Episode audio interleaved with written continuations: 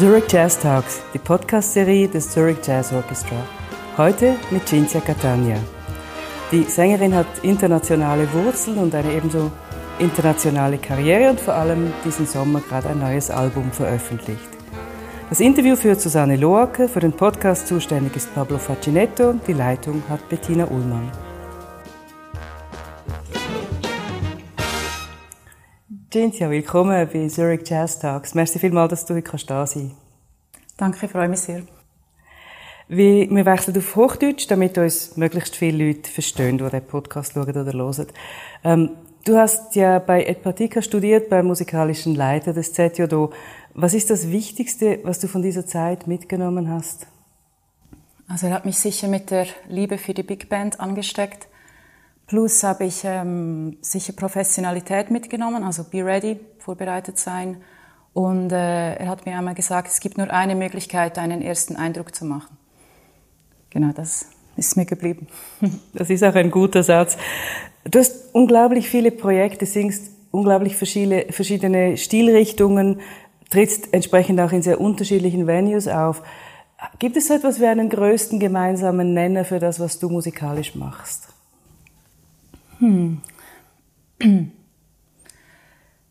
Also mein Hauptprojekt ist sicher meine eigene Band und es ist mir sehr wichtig, die Musik selber zu schreiben und ich glaube, das ist halt wie, also ich glaube, das ist schon mein Hauptprojekt und das andere ist einfach, ich bin einfach sehr vielseitig, also ich liebe einfach verschiedene Sachen zu machen. Ähm, gemeinsamen Nenner.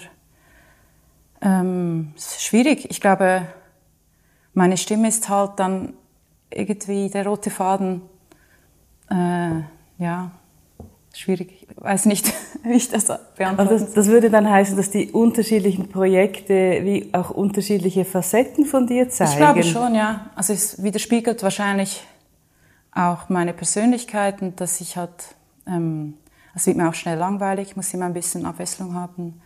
Ähm, ich glaube, das, ja, ist wahrscheinlich der Grund. Und auch, ich, bin, ich liebe einfach auf der Bühne zu stehen und zu singen und ich nutze halt auch jede Möglichkeit. Also ich mache natürlich nur das, was mir gefällt, aber ähm, solange ich singen kann und die Musik liebe, ist gut für mich. Also ich muss nicht mich entscheiden, irgendwie nur meine eigene Musik zu machen oder genau. Und das ist ja auch sehr anstrengend. Also es braucht sehr viel Energie, das eigene Projekt zu pushen und dann ist es schön, wenn man mit anderen Bands einfach auftreten kann, ohne etwas zu organisieren oder einfach eingeladen wird als Sängerin, das ist wunderschön, weil du kannst, du musst wie nicht selber, also nicht die äh, Verantwortung übernehmen und so weiter. Das ist auch schön. Okay, verstehe ich, ja. Wie ist denn das, wenn du in, in sehr kleinen, also ich glaube, das Kleinste, was du machst, ist Duo, mhm. bis eben zu Big Band, äh, da hast du ja immer ganz unterschiedliche Rollen. Wie schwierig ist das, diese Rollen zu wechseln? Ist das etwas, was du sehr natürlich machst oder musst du dich da wie auch be ready dafür sein? Äh, ich glaube, vieles ist schon sehr natürlich, aber für Big Band muss ich mich schon besser vorbereiten. Also ja, das ist dann schon auch, ähm, also ich bin auch nervöser. Es ist schon eine größere Kiste für mich. Also es ist nicht einfach so, okay, jetzt habe ich ein Konzert mit der Big Band. Das ist schon etwas anderes. Aber auch, äh, also die Erfahrung ist dann umso intensiver und es gibt mehr Adrenalin und äh, ja, ja, es ist ein, ein unglaubliches Gefühl, so diese Wucht der Bläs und so hinter sich zu haben. Und also es, ja, dort musste ich mich schon viel, viel besser vorbereiten. Ist denn das jetzt im konkreten Fall mit dem Zurich Jazz Orchestra, mit, mit, mit Ed, ist das eher eine Beruhigung für dich oder ist das eher etwas, wo du vielleicht noch ein bisschen nervöser bist, weil, weil er halt dein, dein Lehrer war und du dich vielleicht irgendwie noch immer bewertet fühlst oder so? Hm.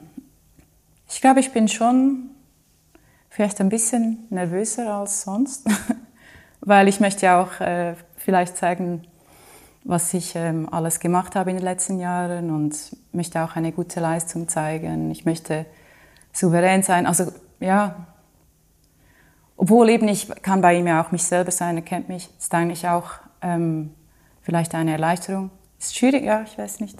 Bin schon nervös, weil es ist jetzt ja so fünf, fünf Jahre ist es her, genau. Seit ich abgeschlossen habe, ist eine lange Zeit und also ja, ich werde sicher schauen, dass alles perfekt ist und dass äh, die Probe super vorbereitet ist und so. weil ja, da möchte ich wie keine Fehler machen, weil er mich auch äh, ausgebildet hat und ihm das auch immer sehr wichtig war. Du bist ja in diesen fünf Jahren auch nicht stehen geblieben.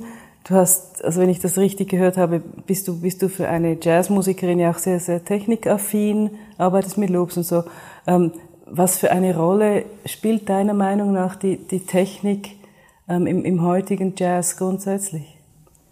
Die Gesangstechnik? Nein, die, die Techniktechnik, also die, die Technik der Aufnahme, Wiedergabetechnik, so Tontechnik. Hm. Also jetzt im Aufnahmeprozess eines Albums zum Beispiel? Zum Beispiel, ja, genau. Ich habe einfach gemerkt, dass ähm, die analoge Art halt viel teurer ist als die digitale und ich habe jetzt auch für mein neues Album habe ich fünf Bläser eingeladen und äh, mehrere Stücke auch mit großer Besetzung aufgenommen. Und das war einfach unglaublich teuer.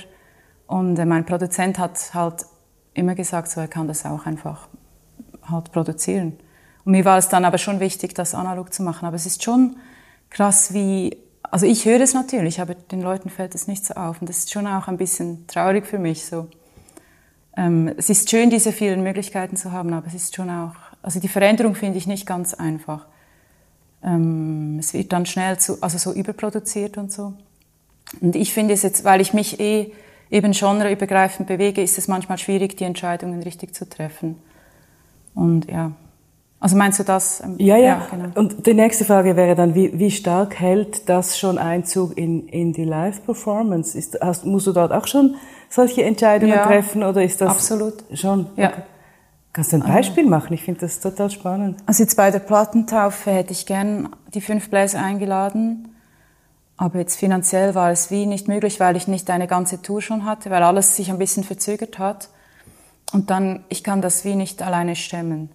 Also finanziell und auch organisatorisch. Also ich möchte dann auch diese Leute und dann, es war schon nur schwierig, ein Datum für vier Personen zu finden. Und es ist, wir haben dann halt viel einfach äh, via Band gehabt, also halt wie vorproduziert und dann mitlaufen lassen. Das ist für mich irgendwie traurig und schade, aber es hat auch vieles vereinfacht. Und ich muss immer die Entscheidung treffen, kann ich jetzt die, also Bläserinnen und Bläser einladen oder muss ich halt so arbeiten? Oder, ja. Und dann muss ich auch die Formationen anpassen, je nach Bühne, Technik.